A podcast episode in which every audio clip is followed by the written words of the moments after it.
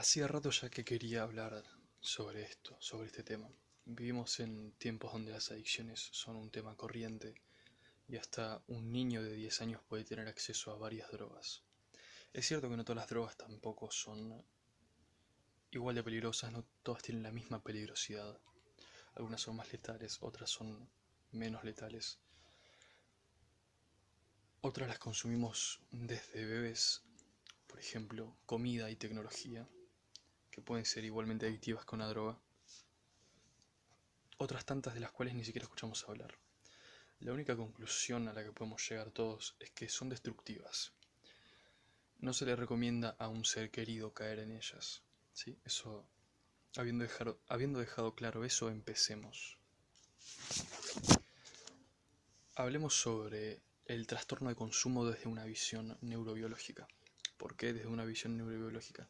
Porque todos nos podríamos sentar acá a discutir por qué somos adictos, qué nos causa adicción, etcétera, etcétera, sin un mínimo, sin un mínimo conocimiento, sin saber el por qué realmente. Porque la respuesta a él es adicto porque se droga es algo falso, ¿sí? Sino el 85% de la población, según la OMS, probó alguna vez droga en su vida y el 85% de la población mundial no es adicta a esto. Hay varios factores, demasiados factores que influyen en la adicción a las drogas. Ok.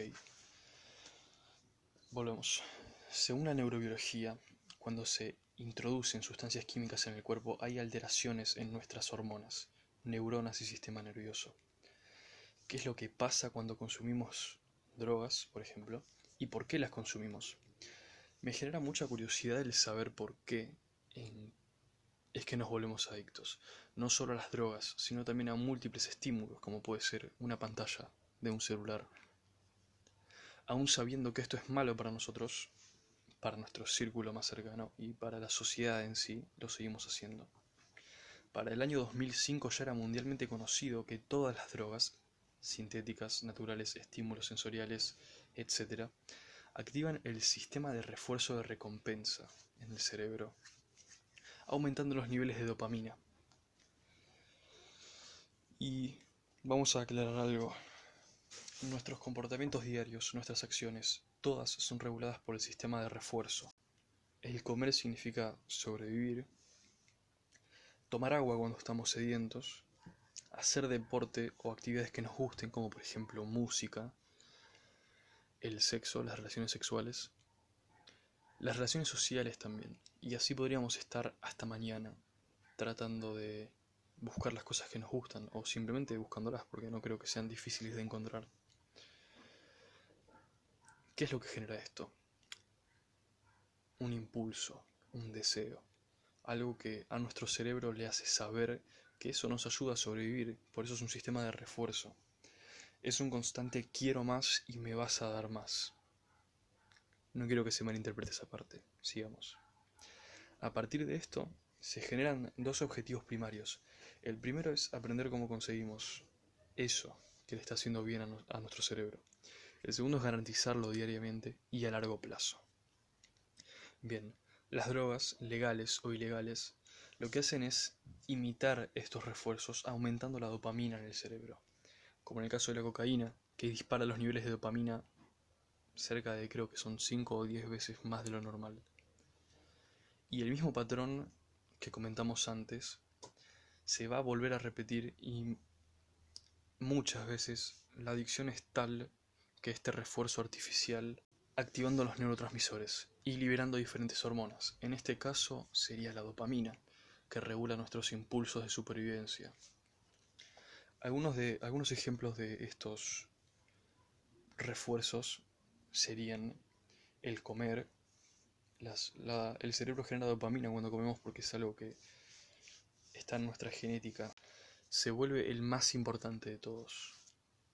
Actualmente, los neurobiólogos o científicos saben que las drogas actúan sobre áreas del cerebro que se encargan del pensamiento racional y el comportamiento, como la corteza prefrontal o la amígdala. Y estas áreas no solo hacen eso, sino que también se encargan de tomar decisiones, la toma de decisiones, gestionar el estrés, gestionar la ansiedad, las emociones, en fin, toda voluntad y percepción se somete a los estímulos externos, y en el momento en el cual nos volvemos adictos, toda nuestra percepción del mundo y nuestra voluntad va a estar volcada a esa adicción. Ya no vamos a poder distinguir lo que está bien y lo que está mal porque nuestra vida se va a basar básicamente en esa droga. Eso es una de las cosas más peligrosas que tienen las adicciones. El volverse totalmente dependiente de algo. Las situaciones que nos llevan a consumirlas son incontables. Pueden ser traumas de chico, soledad, depresión, ignorancia, estupidez, presión social, un mal momento o mismo gusto propio, ¿sí? Eso no hay que dejarlo afuera tampoco. Y en el momento en el cual los refuerzos de dopamina empiezan a ser más fuertes y más persistentes es cuando nos damos cuenta de que somos adictos a eso. ¿sí? Como por ejemplo que un fumador no puede dejar de fumar. Aunque su economía se vea arruinada, el fumador no va a dejar de fumar. Las consecuencias que esto trae, más bien las consecuencias son horribles y trágicas, desencadenando en los peores escenarios la muerte de una o más personas y consecuencia de esto, varias familias pueden quedar destruidas. Los procesos de recuperación son en gran medida las mayores dificultades a las cuales puede enfrentarse una persona en su vida. Pero estas adicciones no son de lo único que quiero hablar. ¿sí? Porque todos tenemos la noción, todos sabemos que volverse adicto a una droga es extremadamente peligroso, tanto para nosotros como para nuestro círculo, como para la sociedad en sí, ya lo había dicho antes. Pero igual lo hacemos. Pero las adicciones a las drogas no son de lo único que quiero hablar, sino también quiero hablar de otras cosas con las cuales estamos más familiarizados y no nos damos cuenta de que somos adictos a ellas. Por ejemplo, la comida más específicamente la adicción al azúcar en la comida. Desde literalmente que nos empiezan a salir los dientes, estamos constantemente rodeados de alimentos que son malos para la salud, una gran cantidad de aditivos, harinas refinadas que son una porquería para el cuerpo, pero igual las consumimos y nuestros padres también no las dan, y extremadamente, extremadamente azucarados. Pero es lo que hay negro. La adicción al azúcar es, si no es la adicción más fuerte que puede estar relacionada a la comida, le pega el palo. El azúcar es igual o más adictiva que drogas como la marihuana o la cocaína. Y volverse adicto al azúcar es algo que puede desencadenar varias enfermedades, como por ejemplo la diabetes, obesidad, ¿sí? Y eso puede desencadenar otras enfermedades también. Es como una cadena, ¿no? De enfermedades. Para poner un ejemplo, según la OMS, en el mundo mueren alrededor de un millón y medio, casi dos millones de personas por problemas cardiorrespiratorios al año. ¿sí? Muchos de estos, muchas de estas muertes por problemas cardiorrespiratorios son debido a la obesidad. Y lo que más me preocupa en este caso es la obesidad infantil. Ya había hecho un podcast hablando de esto, donde dije que 41 millones de niños infantes menores a 8 años tienen sobrepeso u obesidad, ¿sí? Esto para... Imagínate, es malo para un adulto, para un chico que está en desarrollo es destructivo. Que un nene de 5 años, 6, sea adicto a el azúcar es algo que lo va a destruir para el resto de su vida. Ese nene no se va a desarrollar bien. Hay que ver que, por ejemplo, las últimas generaciones, yo recuerdo cuando estaba, me acuerdo cuando estaba en la secundaria, los nenes de primer año, segundo año, eran todos petizos. La mayoría eran petizos. Era como si se vinieran achicando cada vez más. Esto está directamente relacionado con, digamos, la alimentación que uno tiene desde chico. Voy a poner otro ejemplo. En una persona obesa, ¿no? La adicción al azúcar ya había dicho que puede generar diabetes, pero ¿por qué es esto?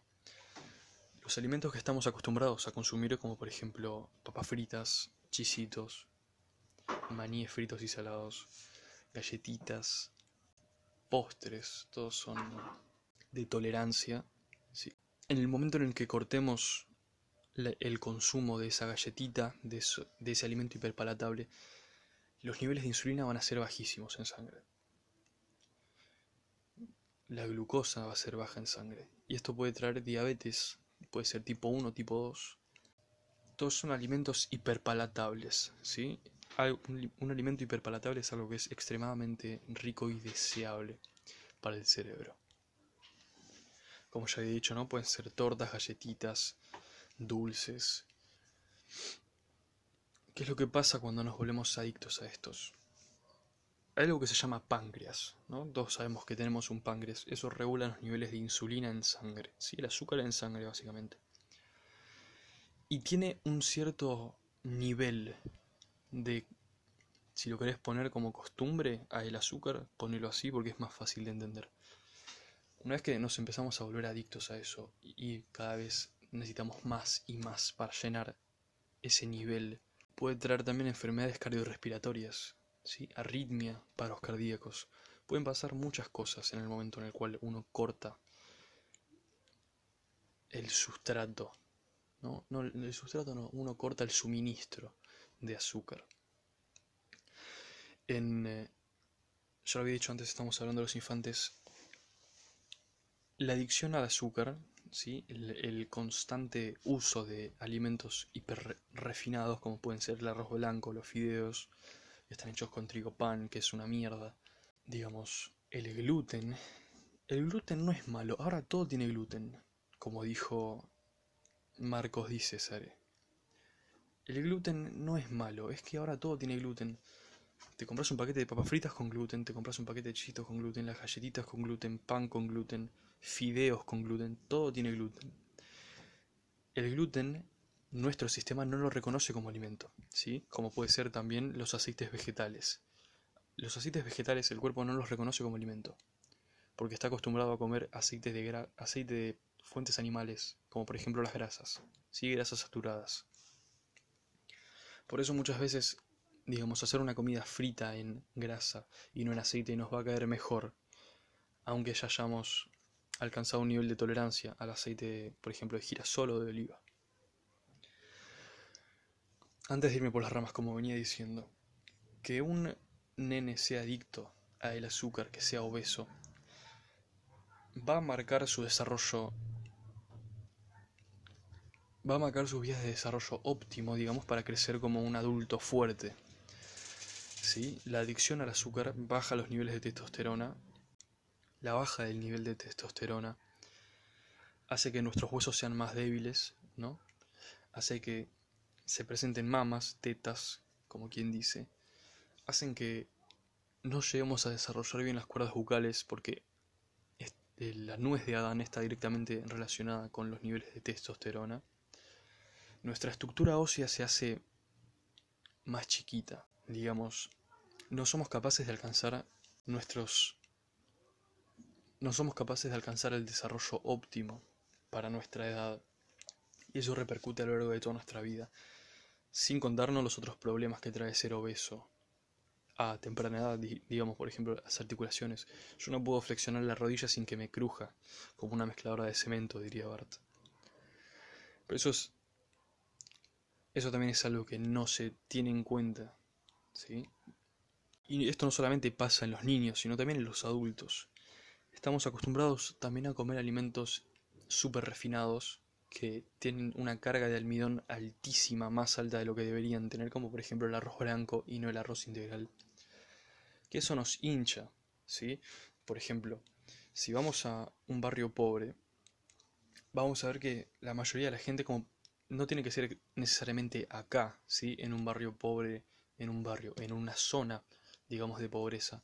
En Bolivia, Paraguay, Perú, la gente es obesa, la gente es gorda, y esto no es porque coman demasiado, sino porque comen mal, ¿sí?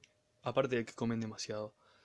Comen mal, comen constantemente harinas, fideos, arroz, que es lo más barato, lo más accesible, digamos, y eso destruye totalmente nuestro cuerpo, ¿sí?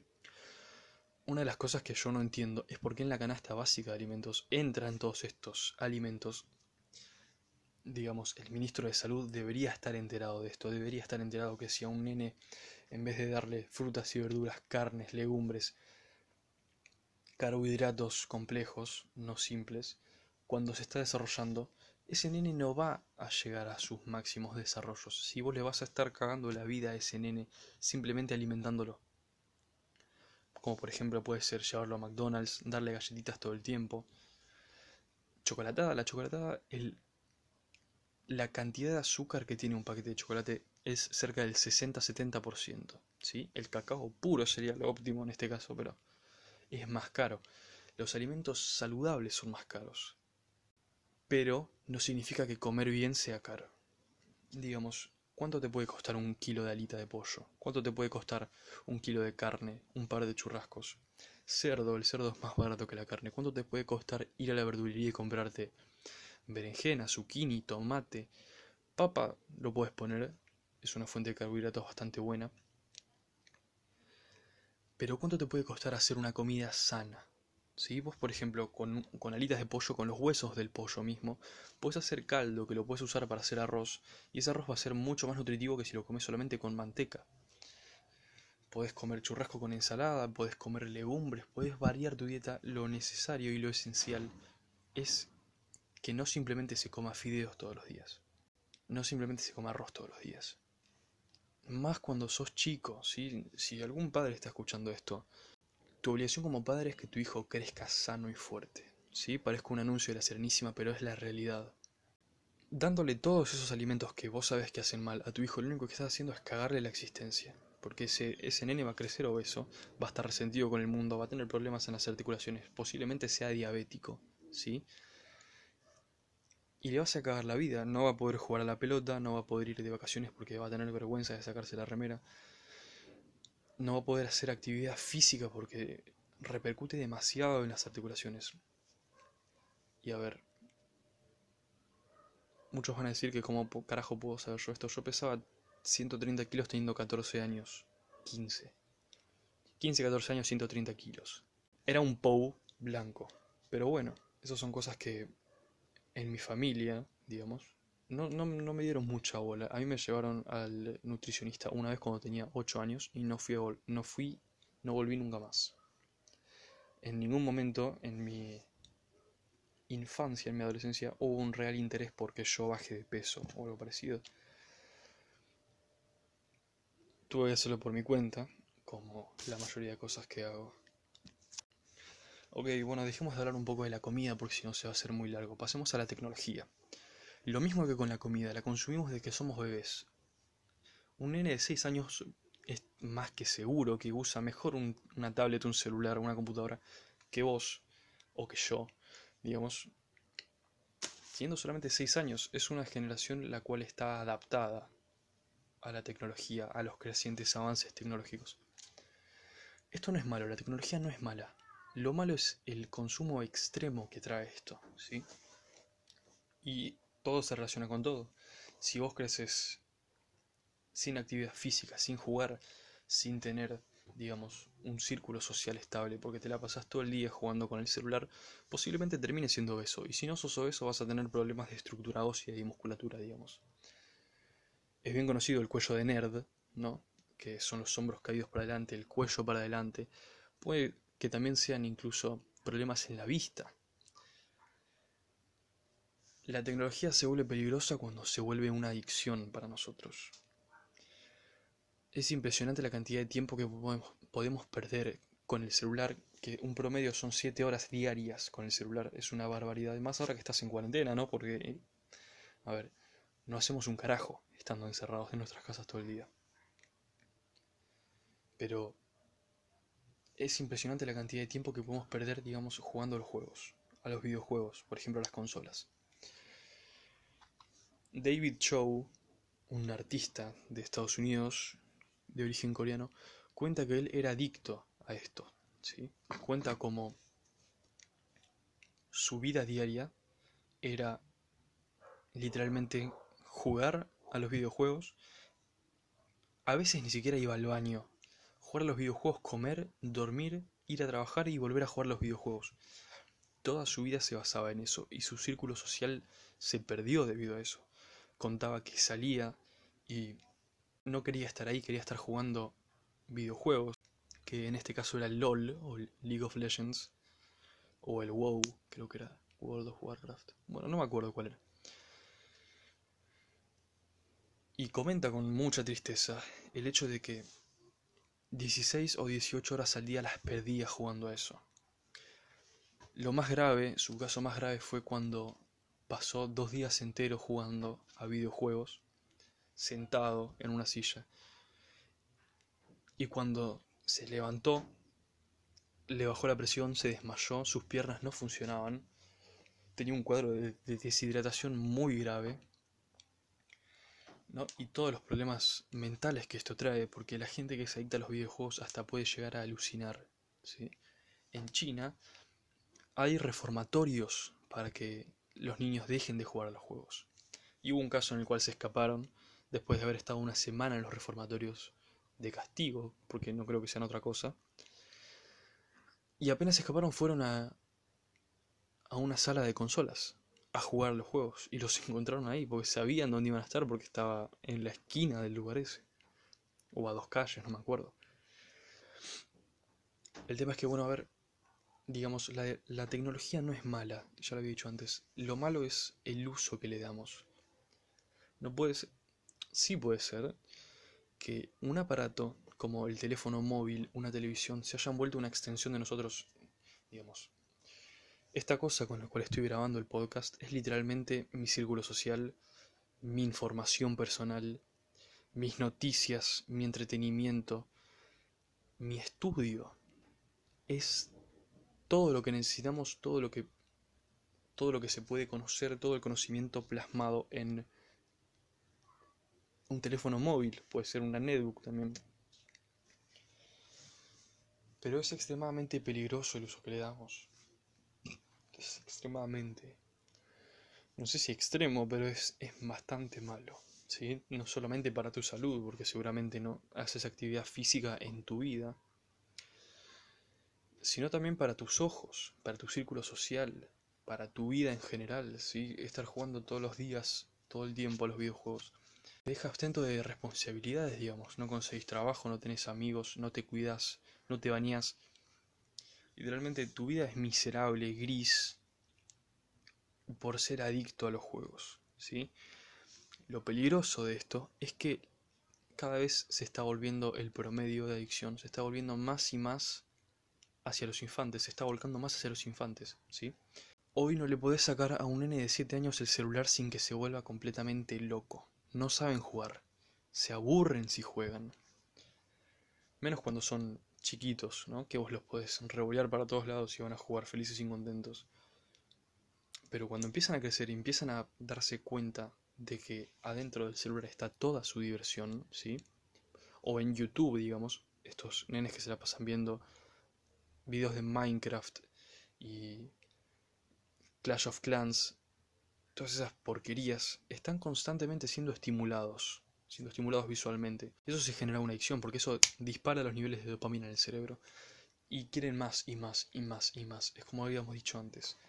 Quiero más y me vas a dar más. ¿sí? No le puedes sacar al, el celular a un nene de 7 años porque se vuelve loco. Empieza a romper todo empieza a temblar. eso es, no sé, si, no sé si es abstinencia, pero si no es le pega el palo. Ah, la puta madre, creo que me estaba descargando un poco. Bueno, y ese nene va a tener una infancia, una preadolescencia, una adolescencia y una vida adulta posiblemente también miserable.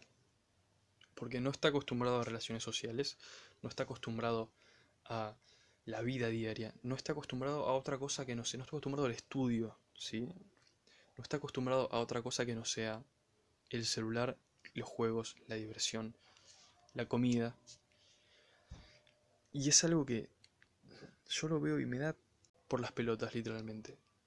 Porque la generación que a la que más se le debería prestar atención, que son los, los, los recién nacidos, los niños, que son los que hay que educarlos de forma consciente, bien, alimentarlos bien, son los menos cuidados o los que se los cuida de una manera hipócrita, digamos. Porque yo no creo que alguien esté cuidando a un niño, dándole fideos todos los días, permitiéndole que juegue al celular todos los días, todo el tiempo, a toda hora, que no haga actividad física. Eso no es cuidar a alguien, eso no es cuidar a tu hijo, eso no es cuidar a tu hermano. Y seguramente estés pensando, bueno, pero vos no conocés cómo es la situación de cada familia y todo eso. Me chupa un huevo. No puedes poner ninguna excusa, ninguna excusa para justificar el hecho de que vos le estás haciendo la vida miserable a alguien más. Otro tema que también se da mucho en los preadolescentes y en los adolescentes y hasta en los adultos también.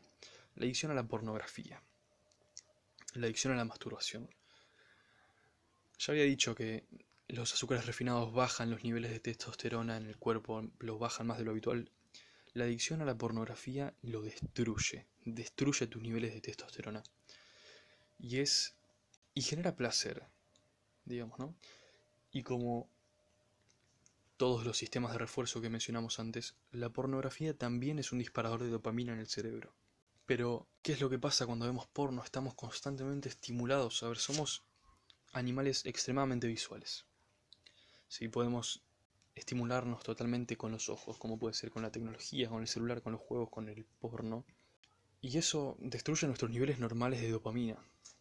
Cada vez necesitamos más y más y más. Y se vuelve una adicción también. Puede que esté relacionado la adicción a la comida, la adicción a la tecnología, la adicción a la pornografía. La adicción a las redes sociales también, ¿no? Que gente que tiene problemas de autoestima, bueno, no viene al caso.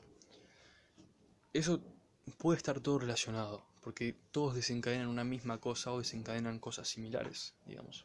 Un adolescente que se la pasa buscando espacios para ver porno y masturbarse, o un adolescente que se masturba todo el tiempo, un adolescente que mira porno todo el tiempo. Primero que va a ser eyaculador precoz más que seguro cuando sea grande.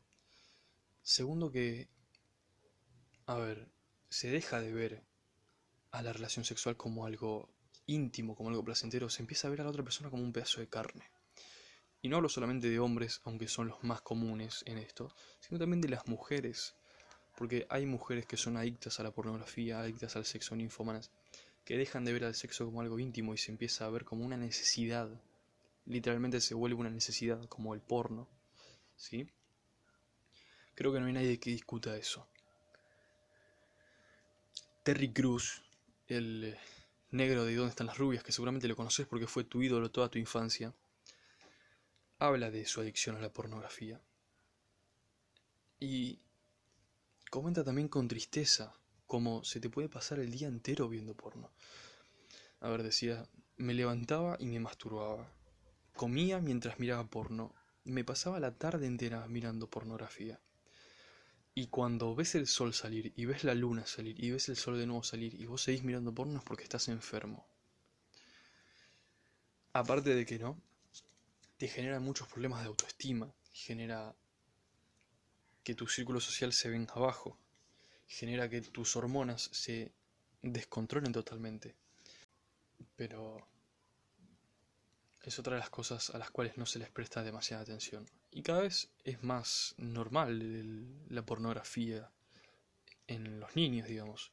Y no porque, por ejemplo, hace dos o tres generaciones atrás se veía de casualidad. Ahora con el celular, vos estás literalmente todo el tiempo poniéndote en contacto con material pornográfico o lenguaje pornográfico o palabras que te generan curiosidad y vas y buscas qué es. Y cada vez necesitas más, más y más y más. Y pasas de ver, digamos, no sé, porno de lesbianas a ver prolapsos anales, desgarros, violaciones. Y la gente que pasa por esto, la gente que conoce lo que es la adicción a la pornografía, la gente que conoce lo que es la adicción a la tecnología, la gente que conoce lo que es la adicción a la comida, a las drogas, todas tienen algo en común, que es que admiten que eso puede destruir tu vida, literalmente.